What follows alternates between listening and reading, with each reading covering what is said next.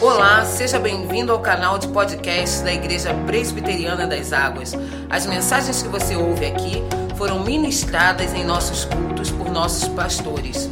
Deus te abençoe poderosamente.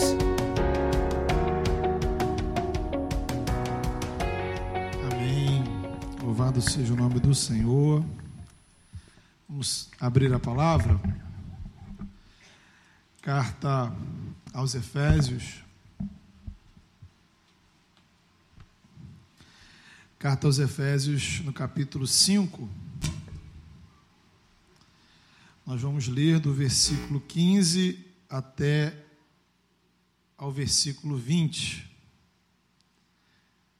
Efésios, capítulo número 5, a partir do verso 15. Abra sua Bíblia, separe esse tempo aí para você ler a palavra, meditar na palavra e certamente Deus falará ao seu coração. Você que está em casa, separe esse tempinho, tente se concentrar, parar outras atividades, para que você possa discernir, ouvir, compreender a voz do Senhor. Vamos orar, feche seus olhos. A Deus, nós carecemos do teu agir, Senhor. Pai, tanto aquele que fala, Senhor, aquele que prega, quanto aqueles, ó Pai, que ouvem a tua palavra, todos nós somos incapazes, imperfeitos, limitados, fracos. Mas, ó Pai, o Senhor é perfeito, a tua palavra, Senhor, é perfeita, e o teu espírito, ó Pai, é poderoso.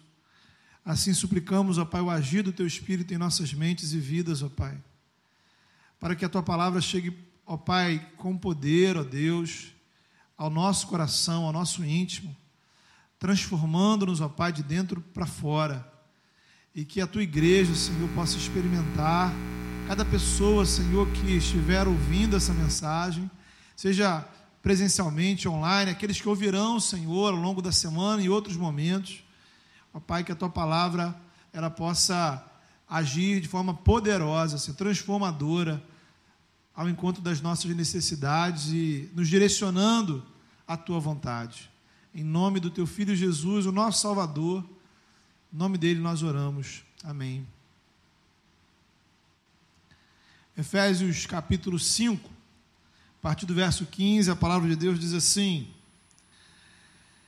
Portanto, vede prudentemente como andais, não como necios, e sim como sábios, remindo o tempo porque os dias são maus. Por esta razão, não vos torneis insensatos, mas procurai compreender qual a vontade do Senhor. E não vos embriagueis com vinho, no qual há dissolução, mas enchei-vos do Espírito, falando entre vós com salmos, entoando e louvando de coração ao Senhor, com hinos e cânticos espirituais dando sempre graças por tudo a nosso Deus e Pai, em nome de nosso Senhor Jesus Cristo. Amém. Você se considera uma pessoa cheia do Espírito Santo? Algum momento da sua vida você sentiu como se estivesse de fato cheio do Espírito Santo? Mas ainda você considera, você acha que é possível uma pessoa estar cheia do Espírito Santo? Na verdade, será que você tem alguma ideia do que significa ser cheio do Espírito Santo? Então, essa é, queridos, uma das áreas mais nebulosas do cristianismo.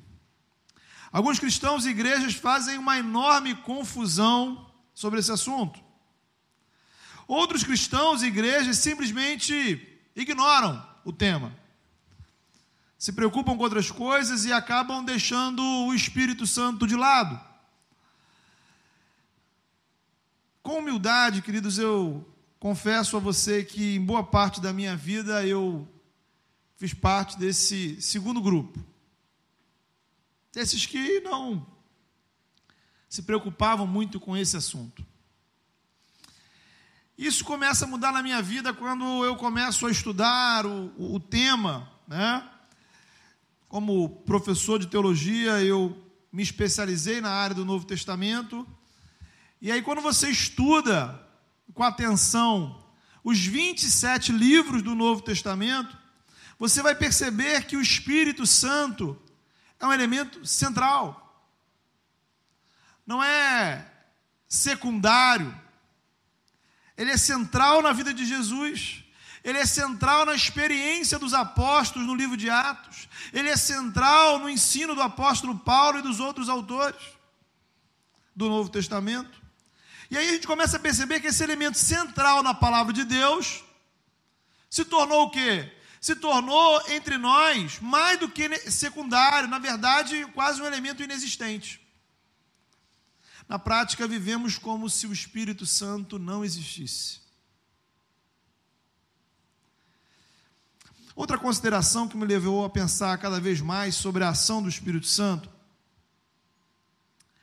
é a relação entre fé e experiência. O Evangelho e as nossas emoções, o que a gente sente.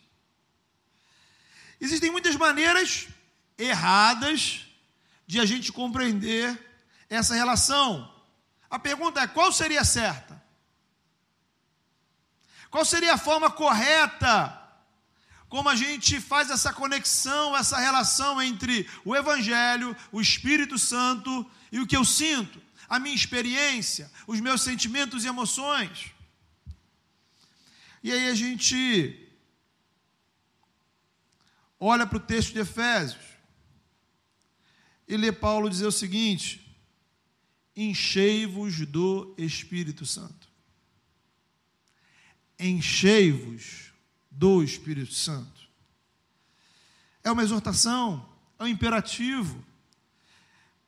Precisamos obedecer se levamos a palavra de Deus a sério. E aí eu te pergunto: você tem levado esta exortação, esta orientação, essa recomendação a sério? Você tem buscado ser cheio do Espírito de Deus? Talvez você pense assim, pastor, eu não tenho a menor ideia de como fazer isso. Então, não sei se é seu caso, você fique tranquilo a gente vai tentar te explicar. Então veja o seguinte: em primeiro lugar, vamos olhar com calma para essa frase: enchei-vos do Espírito. Em outras traduções vai aparecer: busquem a plenitude do Espírito. Paulo está pensando aqui em pessoas que, atenção, já possuem a presença do Espírito Santo em sua vida. De modo que trata-se de um degrau a mais em nossa relação com Deus e com o Espírito Santo. Buscar a plenitude de algo que é real, já é real na minha vida, que eu vou ampliar, eu vou intensificar. O Espírito Santo passa a fazer parte da nossa vida, passa a estar presente em nós a partir do momento da nossa conversão. Quando você, pela primeira vez na sua vida, de maneira sincera, consciente, coloca a sua fé e confiança em Jesus, quando você se rende aos pés dele e o reconhece como Salvador da sua vida, neste momento, o Espírito de Deus passa a fazer presença na sua vida, a habitar em você. O seu corpo passa a ser considerado santuário do Espírito Santo. A sua vida é uma plataforma do agir do Espírito Santo. Então, queridos, das duas, uma.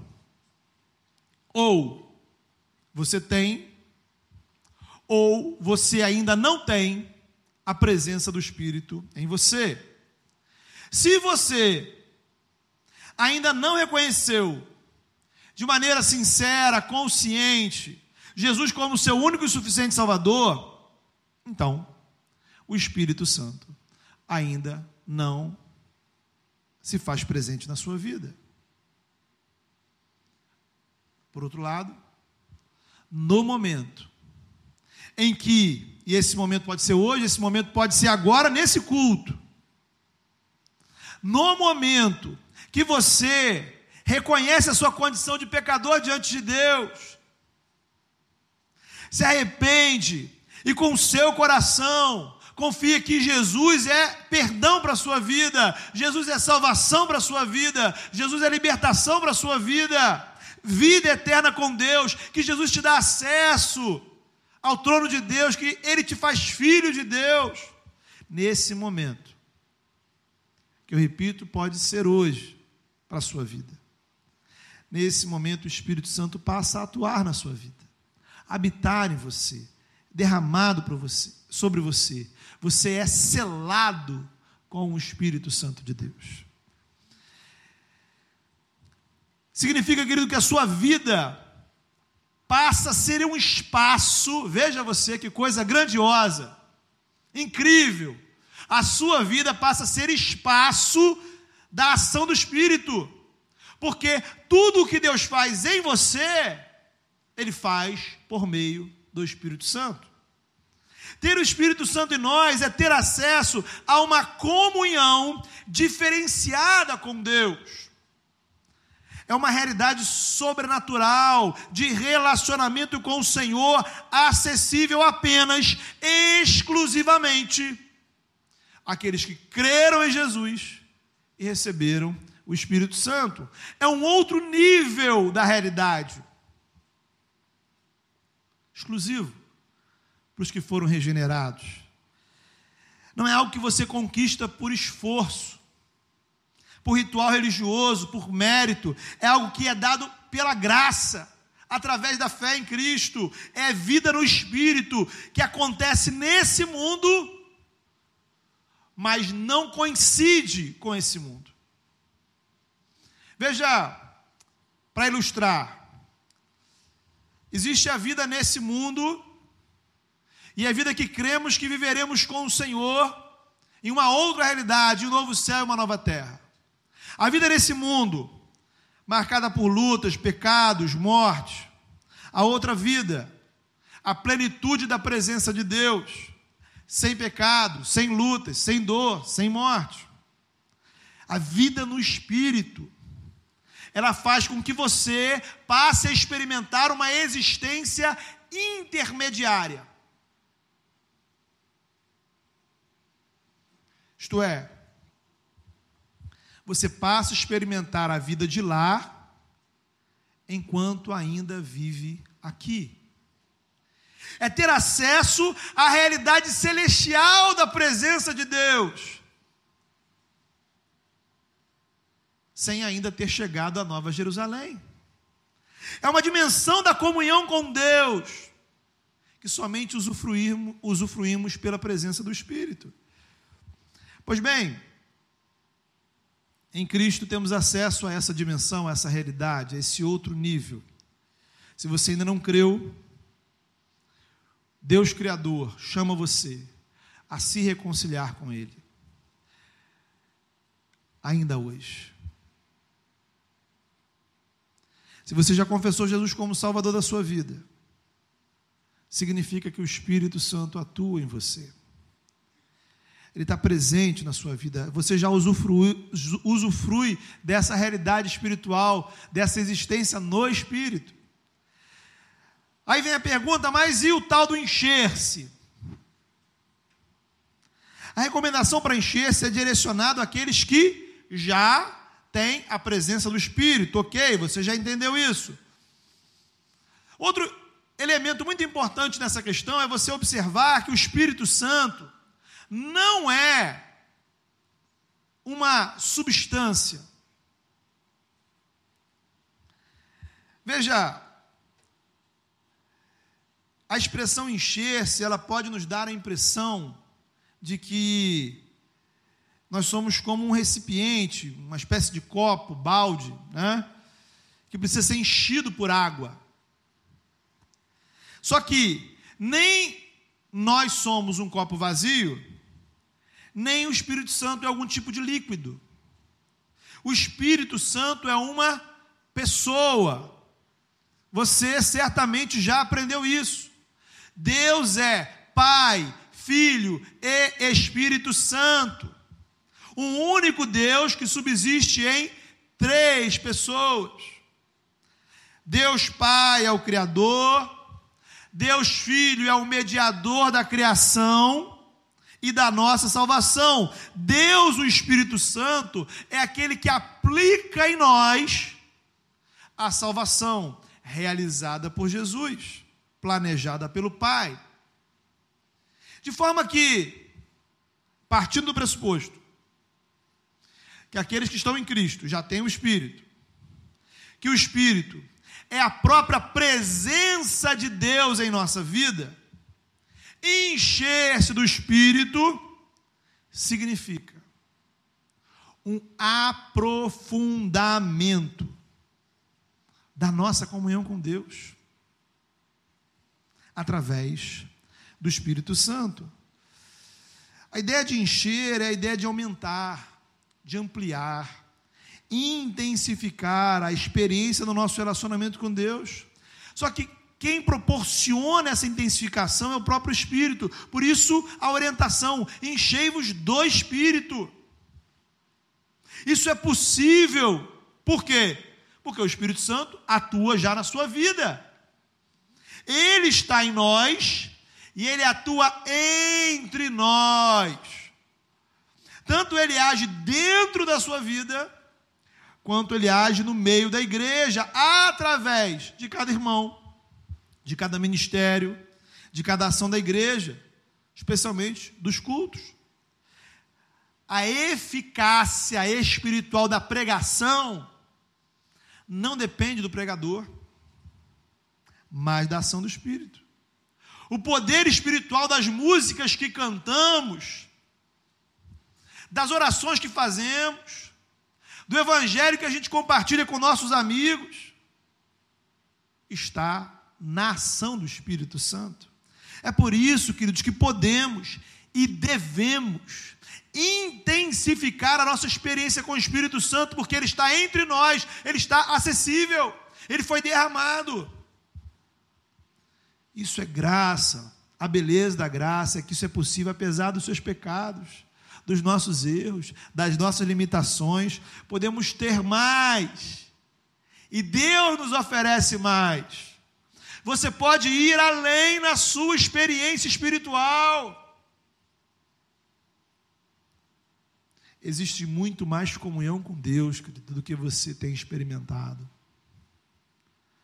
Você pode, você deve buscar a plenitude. Veja que isso foi real na vida de Jesus. Isso foi real na vida dos primeiros cristãos. O Evangelho de Lucas vai nos mostrar que Jesus iniciou o seu ministério cheio do Espírito Santo. Atos vai mostrar que Pedro e João estavam pregando diante das autoridades, cheios do Espírito Santo. Atos capítulo 4 vai dizer que a igreja estava reunida em oração, e o resultado foi que aqueles cristãos ficaram cheios do Espírito Santo. Nosso problema, querido, é que a nossa experiência com o Espírito Santo, em muitos casos, se limita à nossa conversão. Muitas vezes a nossa chegada à igreja é uma coisa assim intensa, emocionante, dramática. Depois, nada mais acontece. Recebemos o Espírito Santo e nada mais. Devemos ir além. Você precisa compreender, querido, que esse aprofundamento, nessa comunhão com Deus, da experiência do Espírito, isso precisa refletir em todas as áreas da sua vida. Áreas que precisam ser de, de, é, impactadas com o Evangelho. E eu vou enumerar algumas dessas áreas e destacar a última em especial. Primeiro lugar, a primeira área de mudança e de impacto do Evangelho e do poder do Espírito em nós é a mudança espiritual da nossa mente. A mudança espiritual da nossa mente. A famosíssima palavra grega, né? Até quem nunca estudou grego já, já sabe essa palavra, que é a palavra para conversão, a palavra metanoia, que significa literalmente mudança de mentalidade. Paulo vai nos orientar a não nos conformar com este mundo, mas nos transformar pela renovação da nossa mente. A maneira pela qual nós enxergamos a vida não pode, querido, depender do que a gente aprende só na escola, na faculdade, na mídia, na cultura, pelos influenciadores das redes sociais. Os nossos pensamentos, opiniões, precisam ser forjados pelo Evangelho. A maneira pela qual eu compreendo o que é certo e o que é errado, o que é importante e o que não é, a esperança, temas relacionados à vida e morte, como pensamos o mundo, como pensamos Deus, como pensamos nós mesmos. O Espírito Santo nos proporciona pela palavra lentes para a gente olhar a vida de uma outra maneira. Eu queria que você fizesse uma avaliação sincera nessa hora. Pense aí. Da sua conversão até hoje. Você mudou alguma opinião? Você mudou algum pensamento por causa do Evangelho? Quais são os novos pensamentos que o Espírito Santo tem estimulado você a ter? Coisas novas que ocupam a sua mente, coisas novas que perpassam a sua mente. Filipenses 4:8 vai nos falar de pensamentos que deveriam nos ocupar. Novas opiniões, novas perspectivas? Será que o Espírito Santo tem levado você, impulsionado você a uma nova mentalidade? Segundo nível, queridos, que o Espírito Santo nos impulsiona é uma mudança de atitudes. Então, mudança de pensamento, mudança de atitudes. Coisas que fazíamos, que deixamos de fazer. Outras que não fazíamos, passam a fazer parte da nossa rotina. A primeira mudança é interna, na sua forma de pensar, a segunda é externa, na sua maneira de agir. A ação do Espírito em nós, queridos, é sempre de dentro para fora. Mas o que acontece em nosso interior precisa resultar em mudança de atitude. E aí, essa é uma outra reflexão da sua conversão até agora. Quais foram as atitudes que você mudou como reflexo da ação do Espírito em você? Coisas que você deixou de fazer, coisas que você passou a fazer, como resultado da ação do Espírito em seu coração primeira mudança, queridos, é uma mudança mental. A segunda mudança é uma mudança comportamental, ética. E aí a gente chega na terceira mudança, que tem a ver com a igreja. O Espírito Santo produz em nós uma vinculação espiritual a Cristo e ao corpo de Cristo. O Espírito conecta você a uma comunidade de fé, no meio do qual ele atua. Como diz um determinado autor, em Cristo, você sempre faz parte da igreja, mesmo quando você não está dentro dela.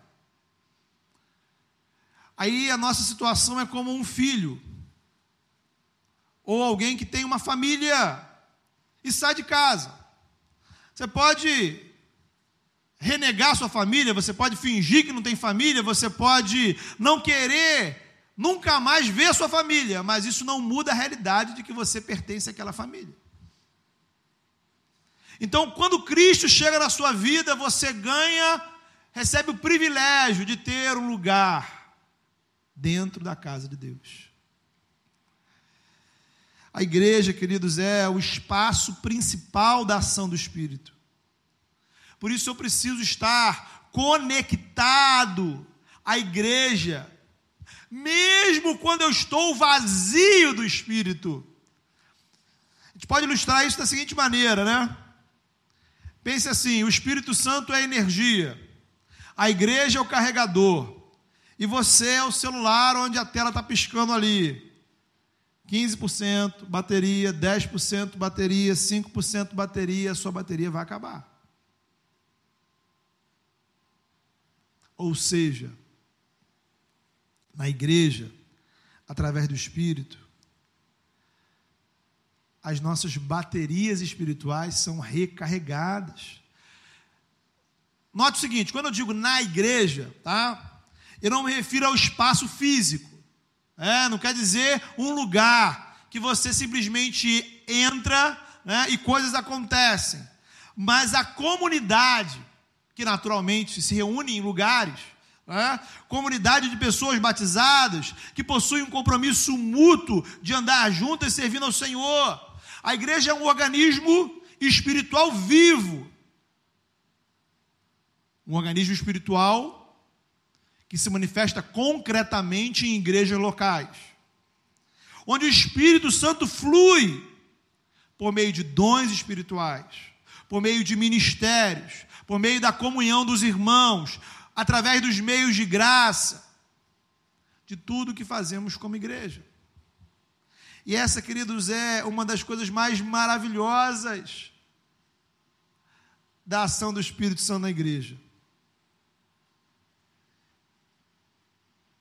Porque mesmo quando você se sente completamente vazio, sua bateria está lá, 0%. O Espírito Santo ainda assim usa você para abençoar a vida de alguém a obra do Espírito Santo em nós não depende de como nós estamos nos sentindo espiritualmente. Talvez você se sinta um lixo. Mas você não sabe. Deus está usando a sua vida para abençoar a vida de outras pessoas. Glória a Deus por isso. Glória a Deus porque quando a nossa bateria está zerada, existe um espaço, existe um agir de Deus para renovar, para fortalecer a nossa fé. Por isso, meus, nós insistimos. A igreja não é lugar para estarmos sob a condição de estarmos bem espiritualmente, é o inverso. Quanto pior espiritualmente você estiver, mais necessidade da igreja você tem. Não que naturalmente, quando você estiver bem, você não precisa mais da igreja, mas ao contrário. Porque o Espírito Santo atua no meio da igreja, através da igreja. O Espírito Santo não nos leva apenas a ter novas opiniões, novos comportamentos, ele nos conecta nessa comunidade, nessa relação espiritual chamada corpo de Cristo, onde estamos interligados por Ele mesmo. Cristo é a videira, nós somos os ramos, e o Espírito Santo é a seiva que corre nessa videira, que faz com que todos os galhos da árvore estejam saudáveis e possam frutificar. Quarto nível de mudança operado em nós pelo Espírito são as nossas emoções. E aí, queridos, eu queria destacar esse aspecto, porque aqui reside uma grande dificuldade. Em geral, nós caímos em extremos. Tem gente que fica com o cristianismo apenas na primeira parte, isto é, o que é ser cristão? Ser cristão é ter uma boa doutrina, uma boa teologia, uma boa perspectiva sobre a palavra de Deus. Beleza? Mas será que para por aí?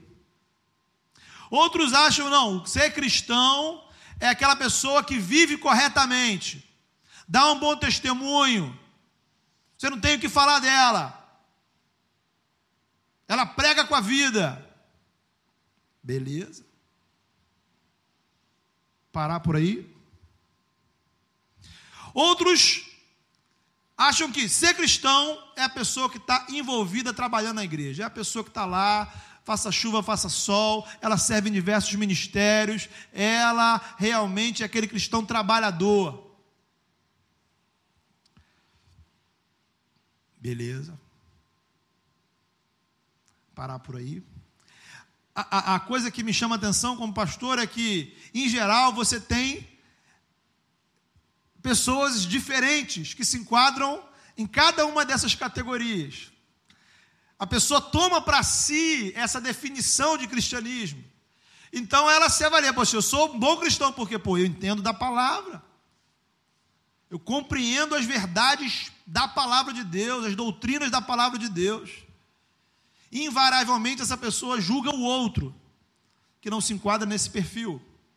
O outro diz: não, o negócio é viver, ó, tá vendo? Fulano lá, ó, não dá testemunho.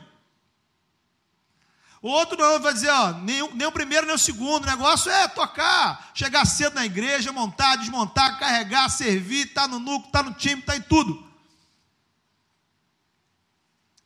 É óbvio, querido, que a gente não pode reduzir o cristianismo a um aspecto. É tudo isso é ter a verdade da palavra, é ter uma vida de testemunho, é estar envolvido na obra do Senhor e, e experimentar o Evangelho como uma emoção, como um sentimento.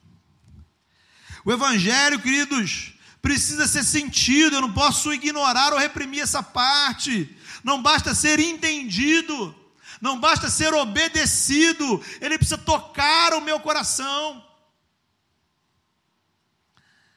Nessa área, talvez a, uma das frases mais famosas é de um importante pastor e teólogo do século XVIII chamado Jonathan Edwards, que disse que a espiritualidade verdadeira, veja você, a espiritualidade verdadeira consiste em emoções.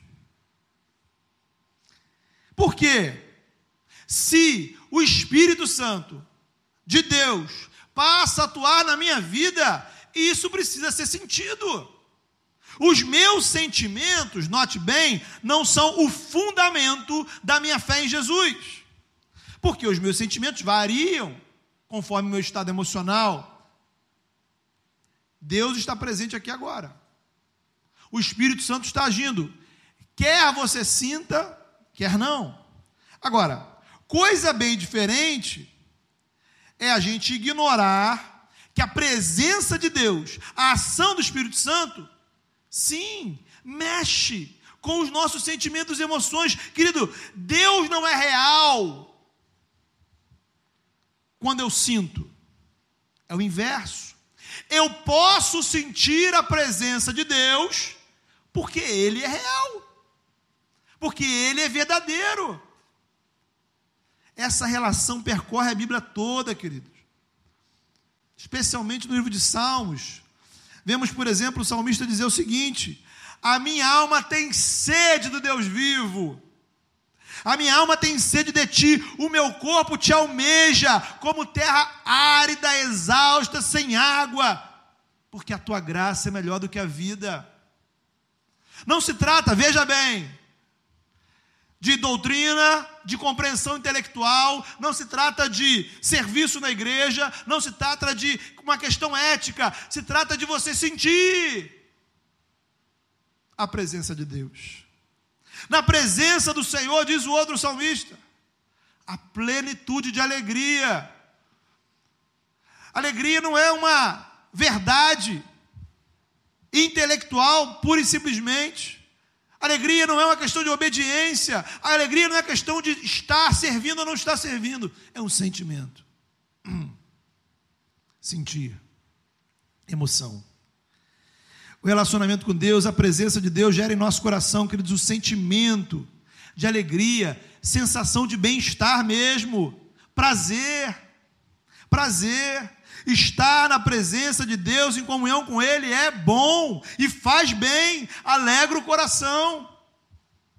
Em contrapartida, o pecado gera em nossa alma um sentimento de tristeza, angústia, culpa. Salmo 32, o salmista vai dizer o seguinte: Enquanto ele manteve escondidos os seus pecados, o seu corpo definhou suas forças se esvaíram. Salmo 51, o, peca... o, o, o salmista vai dizer que o pecado tirou dele a alegria da salvação. Note bem, o pecado não tirou dele a salvação, o pecado tirou dele a alegria, a emoção de ser salvo, da comunhão com Deus. Querido, a graça de Deus gera alegria, o pecado tristeza. A comunhão com Deus nos traz ânimo, entusiasmo, vigor, disposição em favor do reino. É o que fazia Paulo. Enfrentar todo tipo de dificuldade em prol da missão e dizer assim: Eu aprendi a viver contente em toda e qualquer situação. Um coração vazio de graça. Ah, vai sempre reclamar. Sempre reclamar a igreja, o pastor, as pessoas, a vida, o dinheiro, a família, o governo, o mundo. Tudo é dificuldade, motivo para você não servir. E aí, meu querido, deixa, me desculpa de falar isso, né? Mas a culpa não são das, a culpa não é das circunstâncias. culpado disso é o seu coração.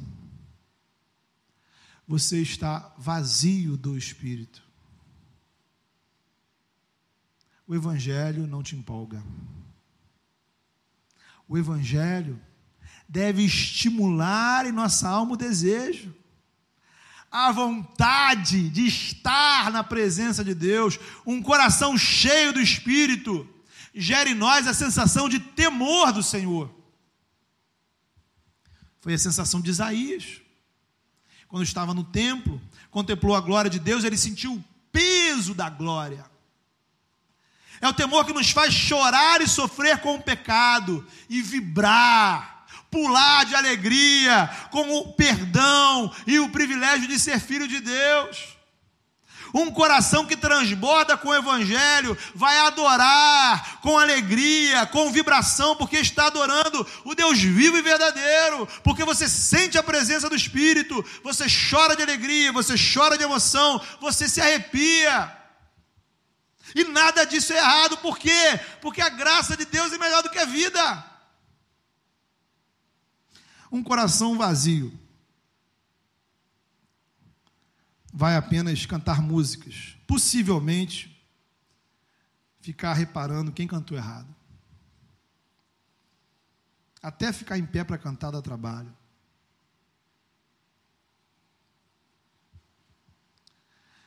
uma alma encharcada pela convicção e pela emoção de sermos salvos em Jesus, vai fazer você compartilhar o Evangelho com entusiasmo, orar, orar, interceder pela conversão de outros.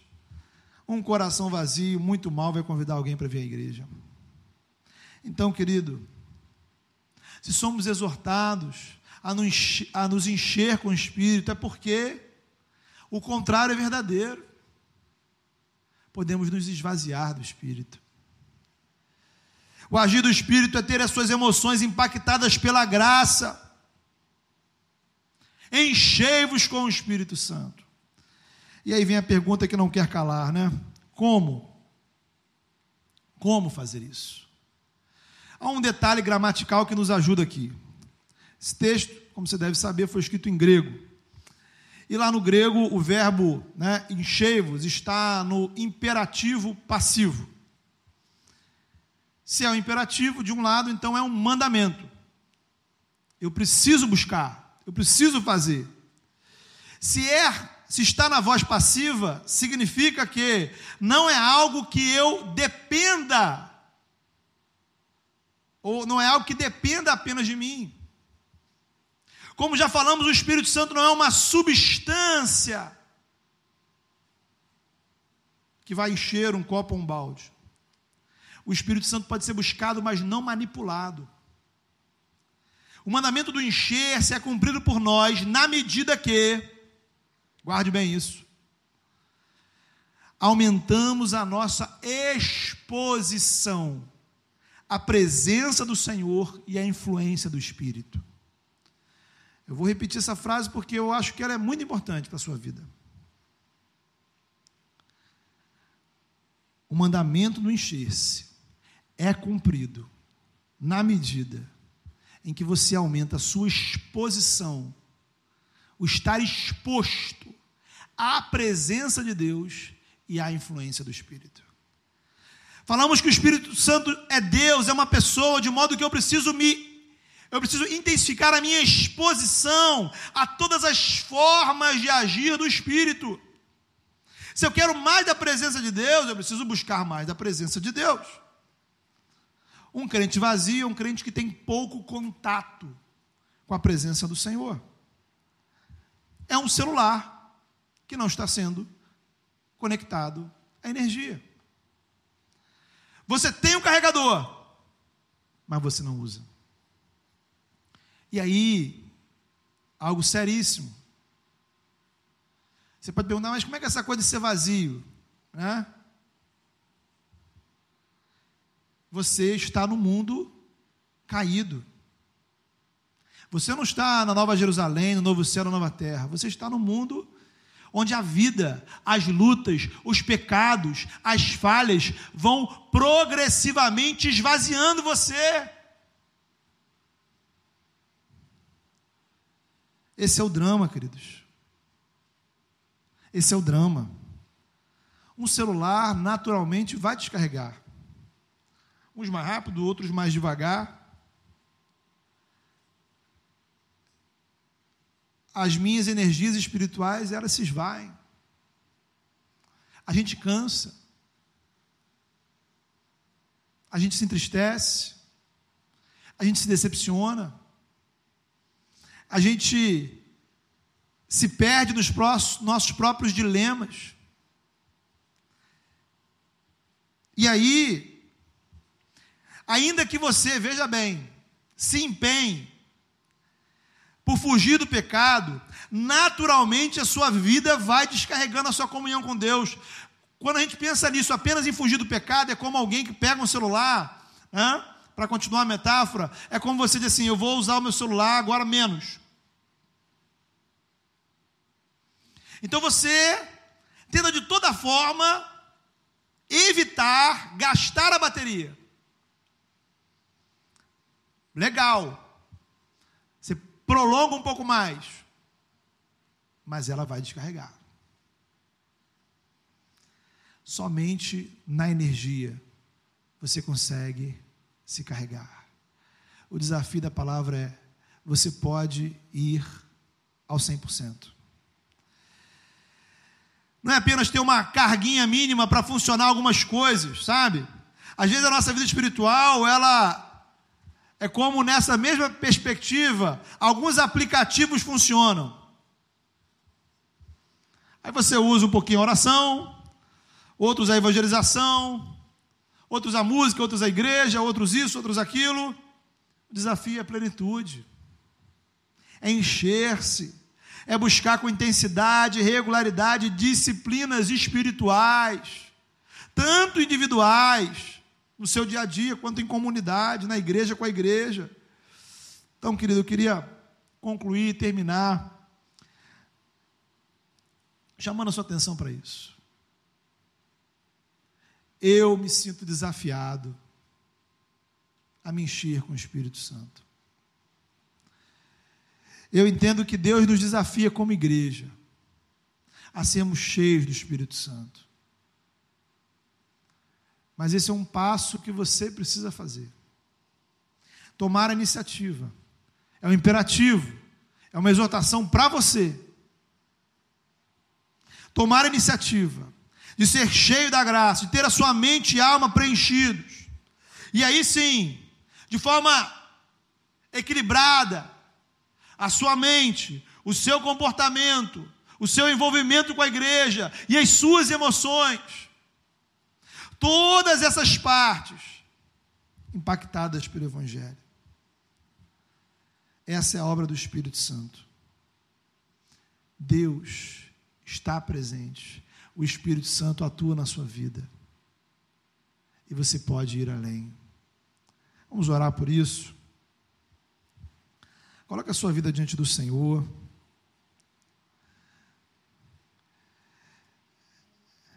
Esse momento é uma oração que você só você pode fazer.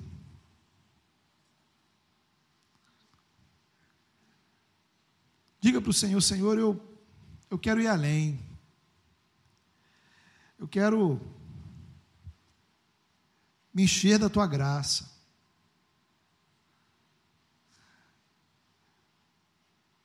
O Espírito Santo não é uma coisa que a gente pode dar para você no final do culto. Nós cremos que Ele é real e que Ele atua em nossas vidas. Por isso você precisa aumentar a sua exposição. Aumente a sua. Peça ao Senhor, Senhor, eu preciso sentir da presença do Espírito. Eu preciso ser cheio do Espírito. Me ajuda a me expor mais ao agir do Espírito. Me expor mais à oração, me expor mais à palavra, me expor mais à comunhão me expor mais à adoração, me expor mais ao evangelho, me expor mais a disciplinas espirituais sérias, regulares e intensas.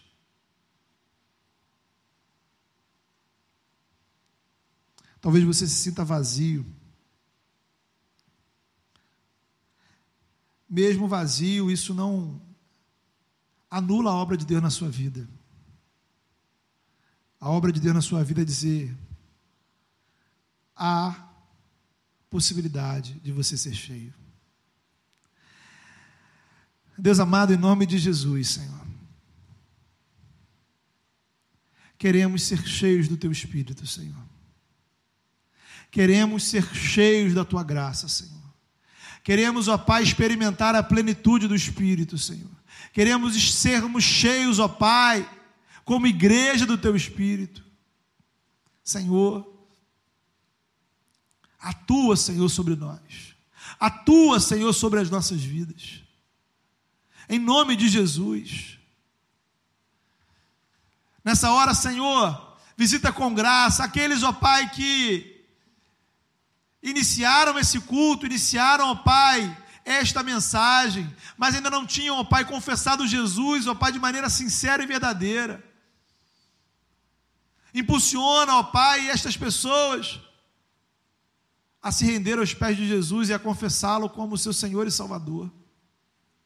Deus amado, em nome de Jesus, vá ao encontro daqueles, ó Pai, que começaram esse culto, Senhor, sentindo-se vazios, ó Deus.